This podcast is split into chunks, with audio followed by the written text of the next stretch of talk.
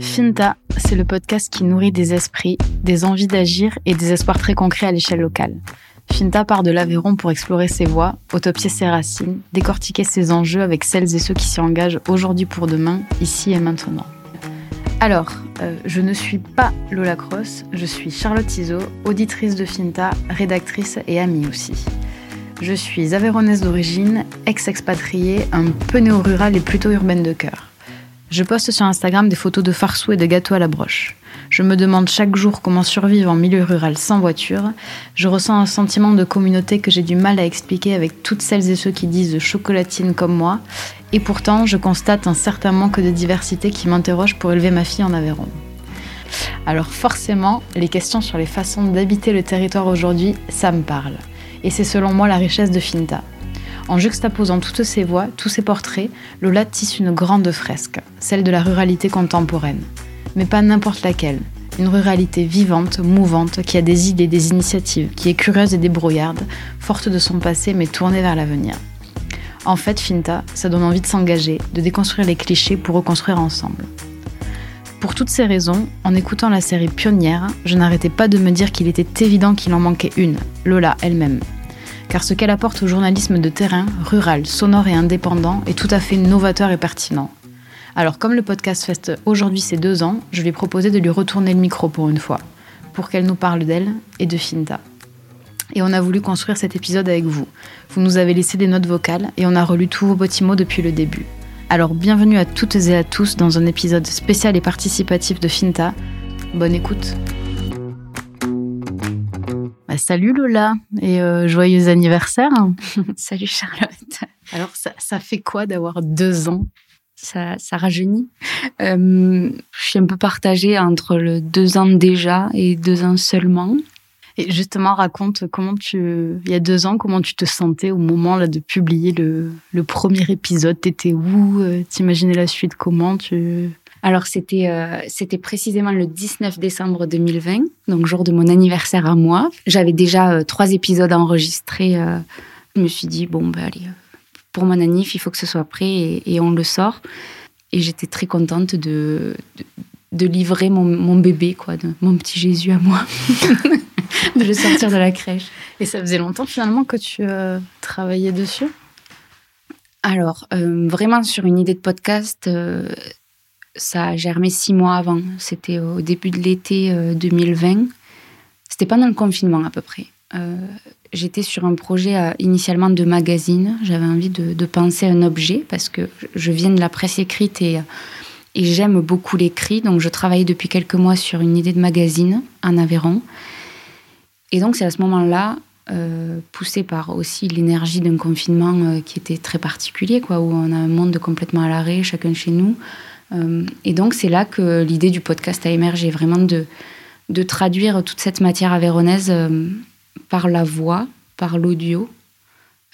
Et alors, je ne me souviens pas précisément euh, comment j'ai vu la lumière, mais, mais en tout cas, une fois que j'ai eu en tête cette idée de podcast, ça a aligné tout ce que j'avais envie de faire. Ça m'a paru évident, en fait je devais dire quelque chose, ou plutôt retenir quelque chose, c'est pas tant un épisode en particulier ou une figure particulière, mais tout simplement le, titre du podcast. Parce que Finto, pour moi, ça veut tout dire et c'est une idée de génie d'avoir choisi Finto. Finto, parce qu'en occitan, ça veut vraiment dire, regarde ça en particulier. Regarde bien ce que je veux te montrer. Finto loup, finto quoi, finto quel type à qui.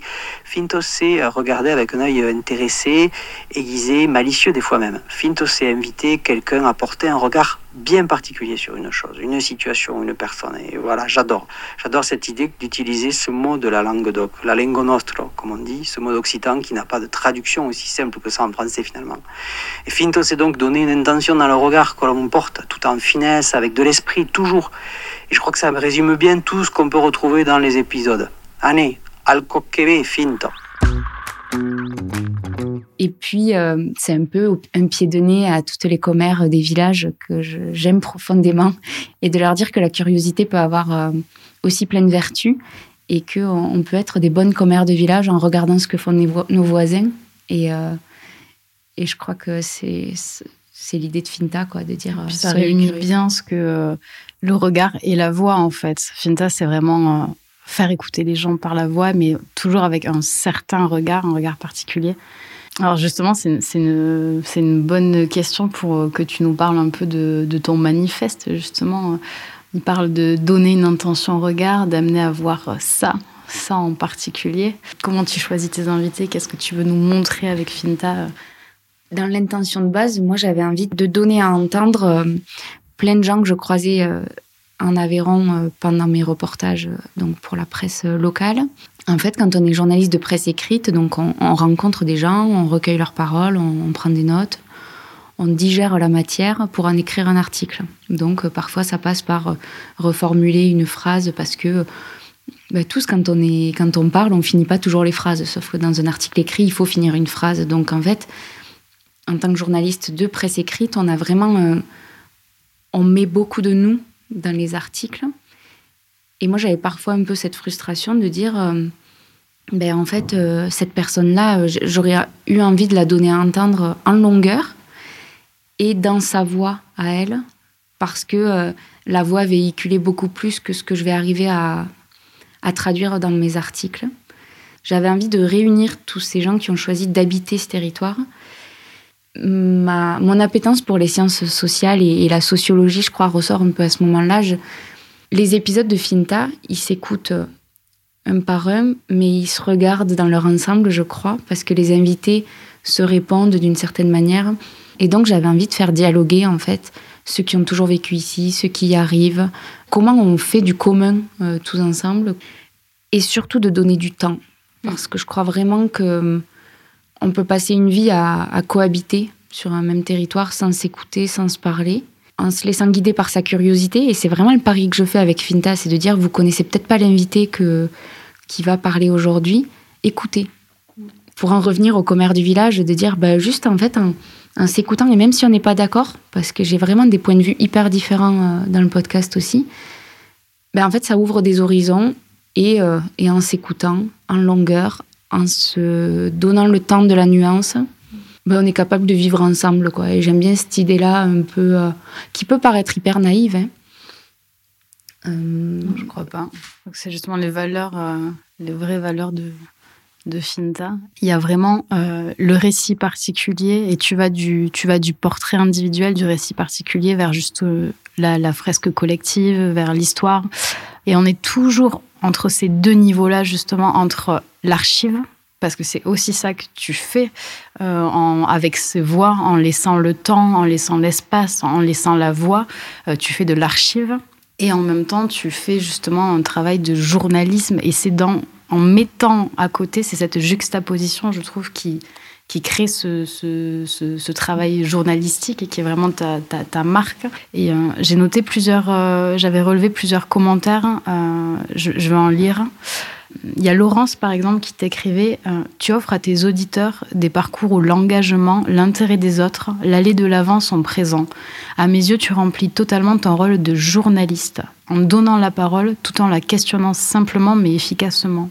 J'avais noté aussi Jules qui dit C'est un régal d'écouter Finta et de s'informer sur des acteurs locaux porteurs d'espoir. Cela redonne confiance en une forme de journalisme différente qui fait de nous des acteurs de notre devenir. C'est quoi le journalisme euh, aujourd'hui, le journalisme rural, le journalisme de terrain? Peut-être particulièrement en milieu rural, le journalisme, il a, il a une vraie vertu de lien social. On le voit avec euh, essentiellement les journaux qui sont. Euh, sur toutes les tables, sur tous les comptoirs, qui passent de main en main et qui. Et, la puissance de la presse locale, c'est son maillage. C'est d'avoir des correspondants dans chaque village. Il y a une forte tradition, c'est important pour les gens ici. C'est important. Et c'est souvent raillé. Hein. On se moque de la presse locale qui fait des tartines sur le kin du village, le repas des chasseurs. Moi, quand je travaille à Centre Presse, j'adore cette idée que la page la plus lue, c'est celle des deuils c'est le carnet. Mais ça, ça veut tout dire de ce qui est attendu en fait euh, par les abonnés.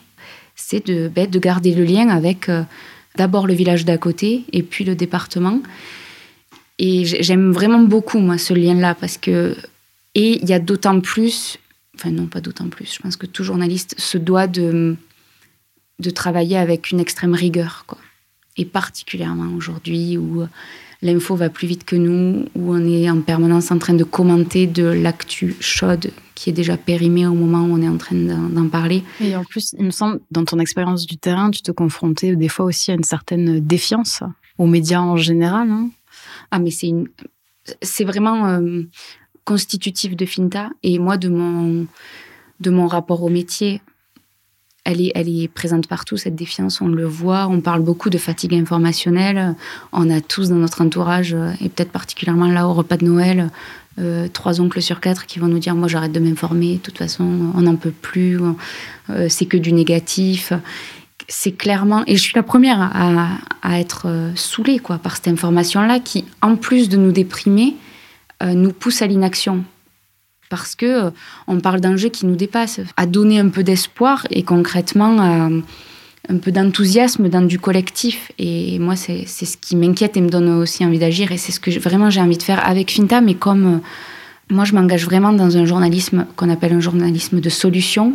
C'est-à-dire que une fois qu'on a répondu aux cinq questions habituelles du journaliste, qui sont le qui, quand, où, pourquoi, comment, on rajoute le et maintenant on enclenche la phase d'après qui est de dire euh, ben, que le journaliste, il est celui qui partage l'information, qui donne à savoir, mais on donne au lecteur les leviers pour agir. Moi, je crois beaucoup à l'échelle locale. Je crois qu'on a besoin de vivre dans des communautés qui sont à une échelle palpable. On a besoin, et même si c'est parfois hyper étouffant, ben, de connaître un peu son voisin, de, connaître euh, euh, l'écosystème villageois. C'est le troisième épisode de Finta qui, qui en parle beaucoup avec Vincent Benoît, que je trouve absolument passionnant. Mais on a besoin de connaître cette échelle-là pour savoir qu'on a chacun une place à prendre, un rôle à jouer.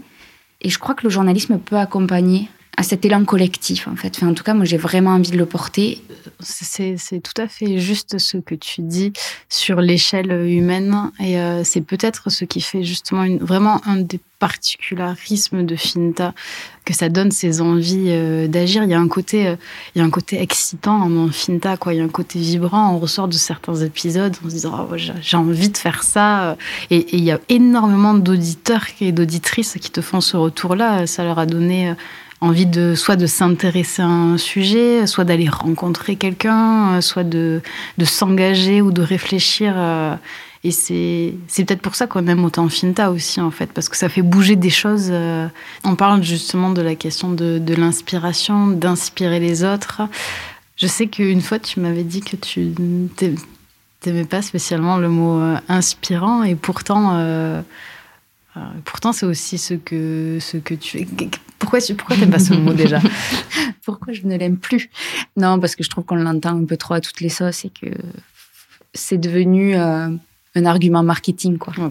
Je, crois qu'il y a un peu, un peu de ça. Mais il n'empêche, si on revient à la, racine du mot, je l'aime beaucoup. Et, en fait, moi, je me nourris beaucoup de gens qui m'inspirent. Euh, je fais partie de ceux qui, croient qu'on n'a pas assez d'une vie pour tout lire, pour tout voir, pour euh, creuser tous les sujets qu'on voudrait creuser.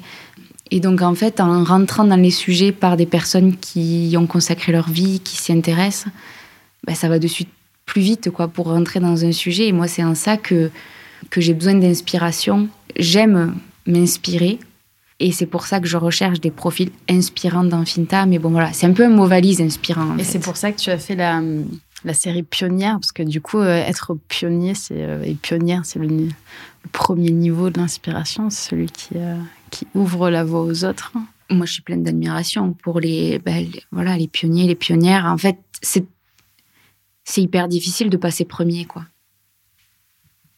Un jour, de se réveiller, de se dire, euh, bon, là, il y, a un truc qui ne roule pas euh, dans ma, vie quotidienne, dans ma condition euh, sociale ou de genre. Enfin, il y, a un truc qui va pas. Mm.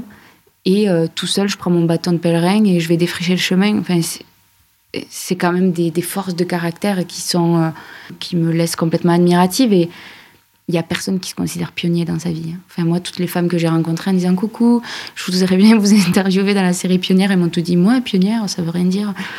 Je suis pas du tout pionnière et puis je l'ai pas fait toute seule et puis euh, tu sais que là tu m'ouvres un chemin énorme pour juste te dire que tu, réalises que Finta c'est un, un, gros travail de pionnière quand même parce que ce que tu fais justement est tout à fait euh, novateur et, euh, ben, En fait, aujourd'hui, c'est tous les commentaires que, que, je reçois qui me, qui me font toucher du doigt que, que je réponds à quelque chose, en tout cas que je réponds à un, besoin formulé ou pas, mais que mais t'imagines cette angoisse de se dire bon aujourd'hui j'y vais en plus je suis pionnière. Ça n'existe pas. Ces femmes là en plus euh, elles ont été invisibilisées particulièrement dans des milieux euh, ruraux où on a assez peu d'archives enfin je sais pas si on pense à des femmes pionnières on va toutes euh, penser à Simone Veil à Lucie Aubrac, à des, grandes figures nationales, mais on manque parfois de récits locaux pour se dire, ben en fait, c'est ouais, c'est possible. Marie-Thérèse Lacombe à Camboulazé, euh, Sarah Sengla, toutes ces filles que j'ai ah, eues. C'est un travail d'utilité publique de faire, euh, de, de donner la voix à ces personnes-là. C'est les réinscrire dans l'histoire, leur redonner leur place. Euh, ouais, et ça fait partie, en fait, bah, pour euh, des, jeunes filles en Aveyron, mais même pour des garçons. Enfin, vraiment, je crois que de leur dire, c'est possible, en fait. Tout à fait. On va écouter euh, une auditrice qui, qui, parle de ça, justement. Je voulais te partager un des épisodes qui me plaît, qui m'a le plus plu. Je suis Lorraine et pas du tout aveyronnaise. Et grâce au podcast sur euh, le documentaire Elle vive ici avec euh, Josette Hart et cette femme euh, pionnière et inspirante. Donc je te remercie pour ce beau podcast que tu permets d'écouter qui permet de sensibiliser au monde rural au-delà de, la Un autre commentaire de Emma qui dit tout simplement Je suis expatriée à Paris pour mes études de journalisme. Ton podcast m'inspire beaucoup. Voilà. Juste ça. Ouais, ça fait trop plaisir de savoir que, que Finta fait écho, quoi. que ça permet d'abord de passer un bon moment, et puis après d'ouvrir des questions, et puis de. Et puis ça me permet de dire, d'entendre ces deux témoignages que je veux pas faire de l'Aveyron pour l'Aveyron par l'Aveyron, loin de là. Et est-ce que euh, tu peux revenir sur cette question de à qui tu souhaites parler à Alors moi, euh, au début, quand j'ai pensé Finta, je voulais m'adresser à la tranche large des 25-45 euh, ans, en me disant que c'était peut-être à eux que la presse locale parlait le moins, alors que c'est la génération qui concrètement est en train de choisir de vivre ici et donc, euh, c'est à eux que j'avais envie de, donner de la matière. Je me rends compte après deux ans que, en fait, je touche euh, des publics de tous les âges mais beaucoup d'expatriés. En fait. j'ai l'impression que Finta, c'est un peu. Enfin, c'est souvent un remède au mal du pays. Il y a beaucoup de retours dans ce sens-là. Euh. Ouais. Et dans l'autre sens aussi, peut-être plus surprenant, euh, j'ai l'impression qu'il y a beaucoup de personnes qui découvrent aussi le, territoire aveyronnais grâce à Finta, en fait. C'est toi, tu les ramènes euh, vers ici. Un peu, ouais. Alors, je crois que c'est des gens qui ont quand même une appétence pour euh, les territoires ruraux, qui ont. Euh, j'ai beaucoup de retours euh, de personnes qui sont originaires du Lot, du Tarn, de la Lozère, voilà, de départements qui sont un peu dans la même typologie que l'Aveyron, qui s'y retrouvent. Mais c'est ce que je te disais, c'est que je veux pas parler qu'aux Aveyronnais, dans le sens où on n'a pas vocation à vivre à, à, un vase clos et je ne le souhaite pas du tout. Euh, j'avais noté euh, toujours cette question de la cible, un, commentaire que j'avais trouvé intéressant. Euh, Martine te dit en qualité d'Aveyronnaise expatriée, donc on retrouve cette idée de l'expatriation, j'ai écouté Finta avec ravissement. Et elle ajoute PS, je m'en vais voir ce qu'est exactement un podcast, un terme un peu moderne pour moi. Et c'est intéressant ça aussi justement parce que tu pensais euh, toucher une certaine cible et tu te retrouves euh, un peu avec une autre. Tu apportes aussi euh, de quelque chose de novateur dans, dans ce sens-là. J'explique encore ce qu'est le podcast en fait beaucoup. c'est quoi le podcast? C'est quoi le podcast? Le podcast, c'est tout simplement un contenu audio qui s'écoute en dehors des radios je savais en lançant le podcast en Aveyron que euh, c'était pas ancré dans les habitudes comme ça peut l'être beaucoup dans les villes. C'est un format qui est très urbain euh, jusqu'à présent parce qu'on l'écoute beaucoup dans les transports en commun, qu'on a ce temps-là de trajet qui le permet. tu as beaucoup d'auditeurs qui disent écouter sur leur transport, euh, non pas en commun parce qu'ici ce n'est effectivement pas la réalité des choses, mais dans les transports en voiture parce qu'ici on se déplace beaucoup en voiture. C'est quand même une habitude à trouver. Mais une fois qu'elle est entrée dans le quotidien, en fait, euh, c'est un format qui permet euh, de découvrir énormément de contenu de niche. Et il y a aussi euh, la question de la modernité, en fait. parce que là aussi, il y a pas mal de retours dans ce sens-là. Les gens trouvent que ce que tu fais est moderne. En fait, le podcast en lui-même donne cette image dynamique. C'est le retour que j'ai d'expatriés, de jeunes expatriés qui me disent ben, merci de nous faire découvrir l'Aveyron sous cette forme-là, parce que c'est pas des jeunes qui, euh, à Noël, vont demander un bouquin sur l'Aveyron. Moi, je, peux, en fait, avec Finta, euh, être assez réactive sur mm. des sujets qui montent en Aveyron, tout en traitant des sujets un peu intemporels. En fait, euh, là, tous les épisodes continuent à vivre. depuis le premier qui a deux ans, il n'y a, rien de périmé dans ce que me dit Cynthia dans ce premier mm. numéro. Donc, en fait, je pense qu'il y a cette fraîcheur oui, mais c'est pas, euh, elle n'est pas liée que au support podcast, je pense. Elle est aussi liée à la façon dont tu le traites, euh, au-delà du, stéréotype, en fait. Euh. Ben, en tout cas, ouais. C'est le regard aussi. C'est le regard, peut-être, parce que, aussi chauvine que je sois, je refuse de raconter l'Aveyron que par ce prisme-là. Mm, mm. On est tous d'accord qu'on aime la ligo, qu'on adore la saucisse, qu'il faut bien manger, beaucoup boire. Bon, voilà, tous ces clichés qui qui collent à l'Aveyron, mais aussi des valeurs, hein, des valeurs de travail, de solidarité. Je, partage cet héritage-là. Enfin, voilà, comme tout le monde, j'ai grandi dedans. Et je trouve que ça permet à, au département d'avoir une identité dont on est fier, euh, qui est aussi positive, en fait. On parle de l'Aveyron comme d'une ruralité heureuse. Mm. On n'est pas. Alors, bien sûr, il y a des poches, euh, je pense à l'ouest du département, qui est.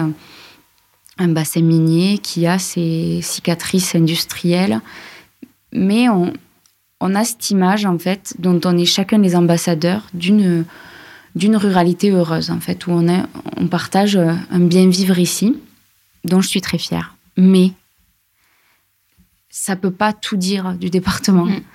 Et justement, j'ai plutôt envie de questionner comment l'Aveyron, avec ce passé-là, avec ces valeurs-là, qu'est-ce qu'on a à dire ici je fais vraiment partie de ceux, je crois. Enfin, c'est un peu brouillon. Mais je me souviens de mon école de journalisme. Euh, donc j'étais formée à Paris. Et on me ramenait toujours à mon accent. Et on me ramenait toujours à l'Aveyron. Avec un peu le sous-entendu, euh, ben, essuie-toi les pieds en rentrant quand même, euh, au cas où tu sois revenu avec toute la boue du département. quoi. Mais j'ai toujours eu à cœur de montrer qu'on avait plein d'autres choses à dire. Et moi, on m'a toujours envoyé en tant que journaliste que si je voulais réussir, c'était à Paris. Et que euh, il fallait que je parte de l'Aveyron pour réussir. Alors, chacun traduit et met, ce qu'il veut derrière le mot réussir. Moi, j'ai toujours vraiment voulu prouver à ma promo, à mes profs, ben, que j'avais plein de choses à raconter sur ce territoire. Et pas que euh, la boue, et pas que les agriculteurs. Aujourd'hui, les agriculteurs, ils sont partout dans le territoire, mais ils n'ont jamais aussi été aussi peu nombreux et donc, on est un département qui, même avec ce passé-là, est en train de se réinventer parce qu'on ne peut pas tous travailler dans les fermes comme c'était le cas il y a 100 ans. Donc, c'est des exemples de, résilience, d'adaptation, de, d'innovation, d'entrepreneuriat, nos territoires. Et j'ai plus envie de témoigner de ça que de rester dans le cliché qui se résume en trois phrases. Et voilà, on a déjà tous fait le tour, en fait. Ouais. Bah, merci pour ça. Euh, je voulais revenir un peu aussi sur euh, justement le, rapport au, passé.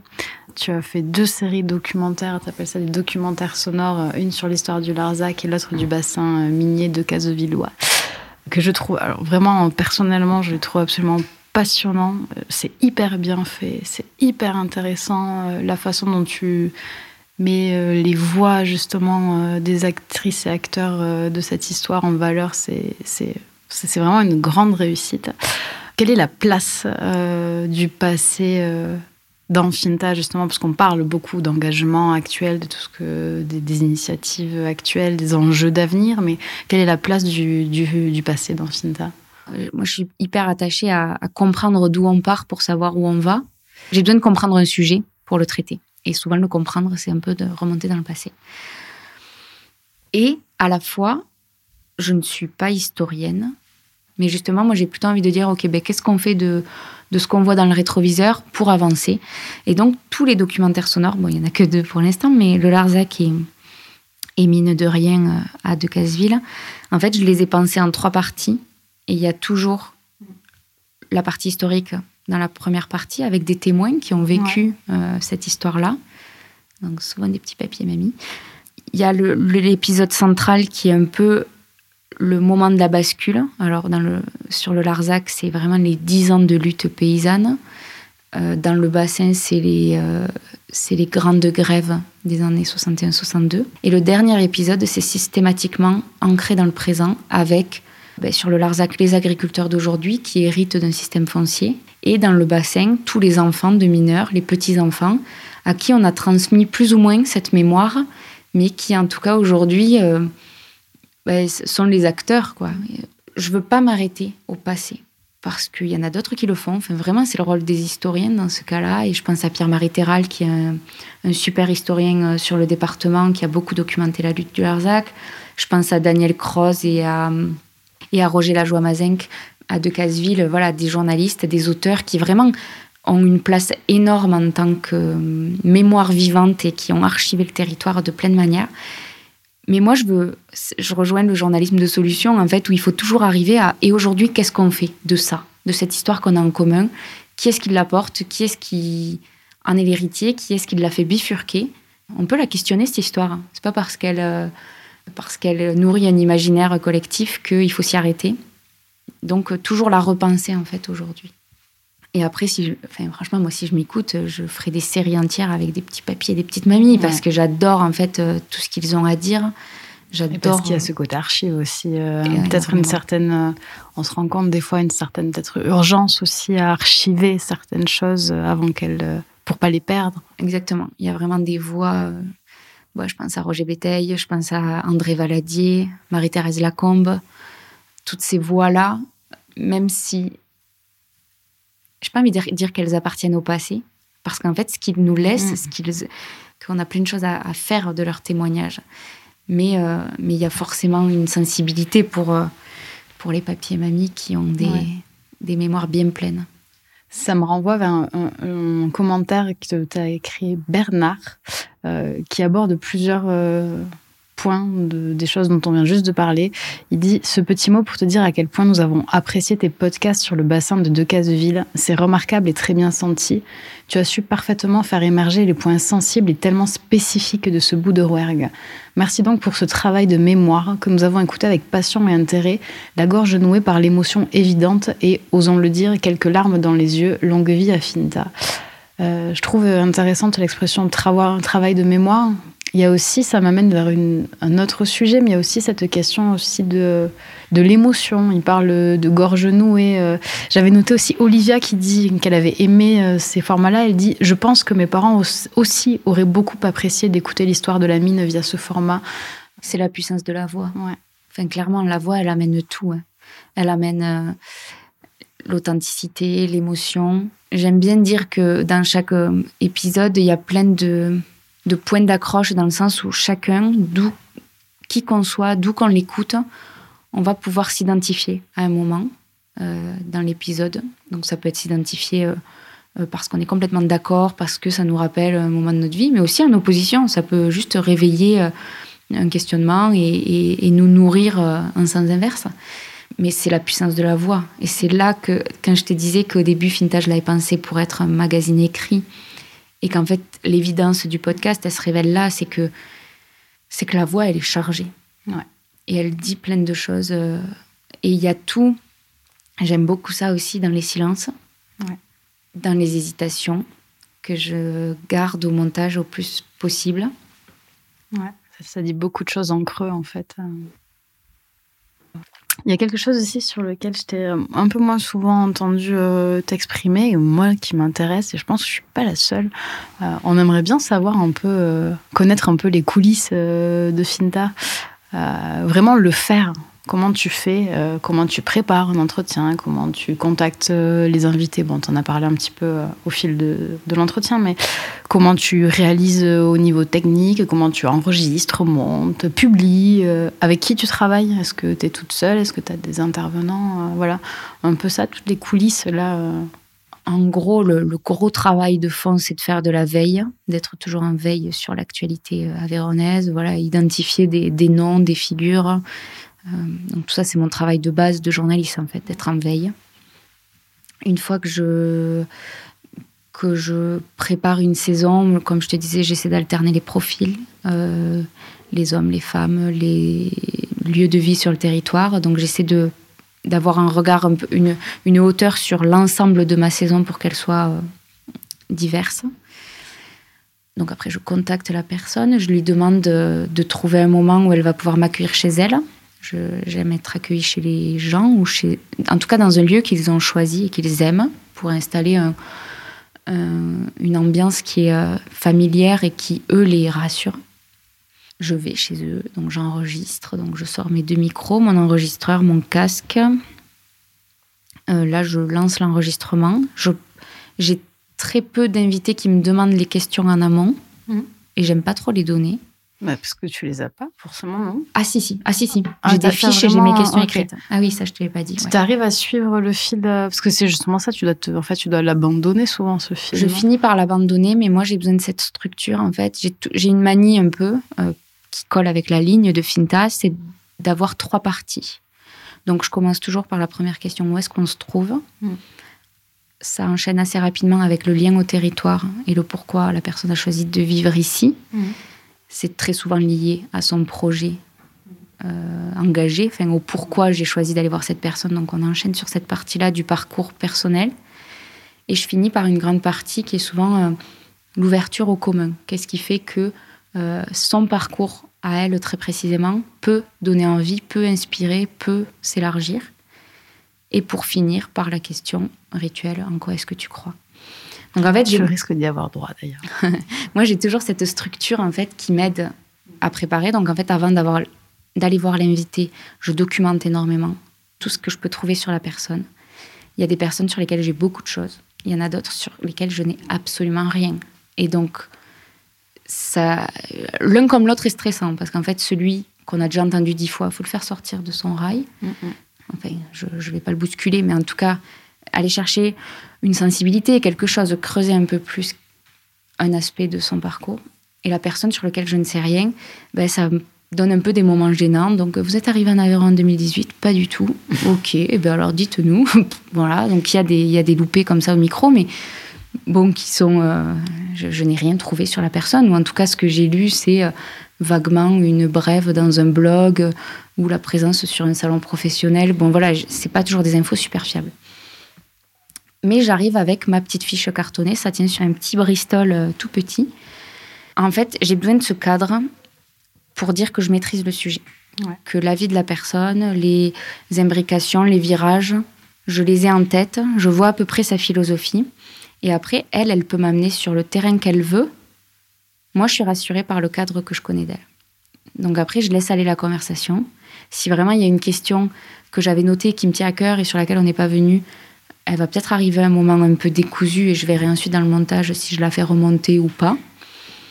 Et tout ça pour dire qu'il y a très peu d'invités qui me demandent euh, les questions. En tout cas, quand ils me le demandent, je leur donne les grandes lignes. Mm. Je leur dis, moi j'ai identifié ça, ça et ça, donc je voudrais qu'on parte de votre rapport au territoire. Ce que je viens de te dire, les Ah. grandes parties en fait, et ça les rassure. Ça rassure, ouais, tout simplement. Et après, euh, et après, ils se laissent aller. Une fois que j'ai enregistré, j'ai toute la partie montage à faire. Ouais. Donc le montage, c'est le découpage. Mhm. J'essaie de tendre vers le moins de montage possible. Donc ça, c'est en avançant que j'a- j'arrive à mener mieux mes interviews pour avoir moins de, pas de déchets, mais en tout cas d'aller-retour, de Mhm. digressions qui sont impossibles à monter derrière. Donc ça, j'essaie de l'optimiser un peu et aussi pour être hyper fidèle en fait à la conversation qu'on Ouais. a eue. Donc ça, c'est la partie que je fais. Une fois que j'ai monté et que je me suis remise dans l'ambiance de l'entretien, euh, j'écris l'introduction et la conclusion de l'épisode. Qui sont toujours super bien écrits, je trouve. Justement, je le signale parce que je trouve que c'est un des. C'est vraiment quelque chose que j'aime beaucoup chez Finta. C'est euh, c'est toujours un plaisir de t'écouter sur les introductions et. euh, c'est vraiment, c'est c'est assez brillant. Et moi, je pense que tu pourrais en faire un livre. euh, Ben, ça me permet vraiment, c'est mon plaisir de retrouver l'écriture en fait, dans ces moments-là, parce que j'écris l'introduction. bien. Et donc, je... et en fait, ça, ça me permet aussi d'éditorialiser. Donc, je reviens à la rigueur journalistique, en fait, de remettre des choses qu'on va se dire dans l'épisode dans le contexte, de donner des limites, euh, de, contextualiser la personne aussi pour dire, euh, je sais pas, j'ai pas en tête, mais quelqu'un qui a eu un. Par, exemple, André Valadier, il a un parcours syndical politique tellement riche que j'ai pas eu envie de garder tout ça dans notre conversation. Euh, donc, je le résume en introduction. Comme ça, le, je ne prends pas l'auditeur, j'allais dire le lecteur, en traître, en lui disant c'est lui, cette même personne qui a eu toutes ces vies-là, mais dans le podcast, on va pas pouvoir tout dire, donc je le recontextualise. Et en fait, moi, ça me permet d'éditorialiser chaque épisode, l'introduction. Une fois qu'elle est écrite et la conclusion aussi, je rebranche tous mes micros, je réinstalle tout le studio pour euh, enregistrer cette partie-là. Et après, tous ces bouts de son, donc l'introduction, le montage et la conclusion, je les envoie à un ingénieur du son qui s'appelle Mathieu Viguier, avec qui je travaille, qui est à Toulouse. Et lui fait la partie mixage. Donc le mixage, c'est vraiment l'équilibre des voix, euh, nettoyer le son, toutes les imperfections, euh, mettre en musique. Donc lui, il rajoute le générique, il rajoute les virgules sonores. Il met en musique. En fait, c'est vraiment le chef d'orchestre. Je lui donne la matière et, et il en fait quelque chose de, de beau, d'agréable à écouter. Euh, donc c'est la seule personne extérieure avec qui tu travailles, en fait. Tu fais tout toute seule. Oui pour des raisons financières aussi. Hein, j'ai pas, je, je peux pas m'entourer ou à, à moins qu'il des... tu, tu, collabores aussi avec un photographe. Un photographe, voilà. Pas sur tous les épisodes, mais euh, on beaucoup accompagné sur Pionnière. Euh, ouais. exactement. Et sur le Larzac. Ça a donné lieu à une petite exposition. Oui. C'est intéressant aussi parce qu'on parle beaucoup de voix, mais euh, j'ai trouvé que la série Pionnière, elle était euh, fort bien accompagnée de, de ces photos. photos. aussi. Ouais. Et on va essayer de la faire tourner un peu plus sur le département euh, comme support, euh, notamment auprès des collèges, des lycées, euh, de pouvoir voir ces femmes et avec un QR code les écouter. Je pense que c'est un support vraiment sympa qu'on va essayer de, développer. mais Mathieu, voilà, Mathieu, je ne pouvais pas le, le payer. quoi. Je n'ai pas les moyens de le rémunérer. Il n'y a que l'ingénieur du son que je rémunère grâce à une bourse que j'ai remportée de la SCAM, qui est mon gestionnaire de droits d'auteur, donc, il m'a donné un petit budget pour fonctionner, mais un budget qui s'est tari aujourd'hui. Donc, je suis dans une recherche de financement, mais en tout cas, voilà, même s'il y a plein de gens qui, ont, qui voudraient bosser, je ne suis pas encore en mesure de les payer et je n'aime pas l'idée de. Enfin, voilà, je n'ai pas envie de les exploiter non plus. Donc, ça m'amène d'ailleurs sur une des questions, euh, de mes dernières questions, qui sont quels sont euh, tes projets pour Finta euh, C'est quoi Ça va être quoi C'est quoi la suite? Donc là, je, je suis au milieu de la troisième saison. Ouais. Euh, dans les prochaines semaines, je vais relancer un peu la série pionnière avec des nouvelles pionnières. Combien? Elles seront quatre. Ok. Quatre pour compléter euh, les sept de la mhm. première saison. Donc ça va être euh, la fin de l'hiver avec les pionnières. Et, et, je continue la saison assez classiquement avec d'autres rencontres jusqu'à l'été. Je repars sur un documentaire sonore que j'aimerais faire sur Pigoué, sur l'immigration avéronaise en Argentine cette histoire que je connais pas. Donc là, il faut vraiment que je reparte de zéro. Ce qui m'amènera à la fin de la saison 3. Et je suis actuellement euh, en train de m'entourer de partenaires financiers. Donc je suis en train de contacter toutes les collectivités locales, des entreprises privées du territoire, euh, pour avoir euh, un modèle économique qui me permet d'être ambitieuse à la rentrée 2024, donc en septembre, non, septembre 2023, pour le lancement de la saison 4 parce que j'ai envie d'aller sur du reportage sonore, j'ai envie de tenter des formats audio qui, en termes de montage, euh, sont plus exigeants, de mixage aussi, et donc sur lesquels je ne peux pas m'engager sans avoir de financement. Voilà. Pour, ça fait deux ans que je suis sur mes économies avec Finta aussi, et je crois que c'est un peu la limite de, de l'ambition éditoriale.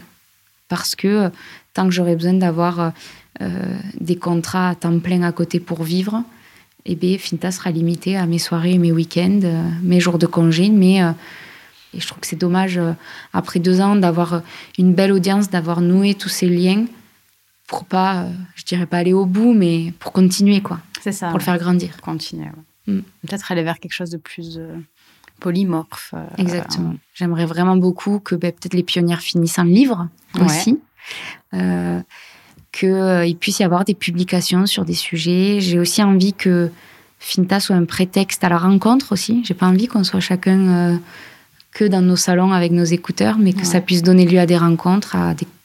Je suis un peu sur tous ces projets pour que Finta soit, en tout cas que ce contenu sonore vive de plein de manières différentes, pour permettre au plus grand nombre de, d'avoir accès à ces témoignages. Quoi. Euh, et si je te posais la question traditionnelle pour finir, Lola, en quoi tu crois? Je crois en la force des mots, en la force des histoires. Et je crois aussi beaucoup à la force du récit dans une échelle humaine dont on parlait au début du podcast. Parce que le récit, c'est finalement qu'un qu'un prétexte à agir, qu'une première étape pour... Parce que le récit, on le reçoit, on le digère et on en fait quelque chose, chacun individuellement. Et je crois que c'est dans une petite échelle, quand ça devient palpable, que les initiatives sont concrètes, que ça nous donne envie de, de faire notre part. Et j'ai lu cette semaine une phrase de Kant, du philosophe, que j'ai notée. Il dit Rien de grand n'a été accompli sans l'enthousiasme dans le monde. Et on revient un peu à la ligne un Mm. peu peps de Finta, un peu fraîche. Mais en fait, je crois qu'on en a franchement besoin. Beau mot de la fin, je trouve. Euh, bah merci aussi euh, de t'être prêté au jeu et euh, d'avoir bien voulu te livrer un peu, nous faire entendre un, peu plus ta voix à toi. C'était chouette. Et encore joyeux anniversaire, Finita.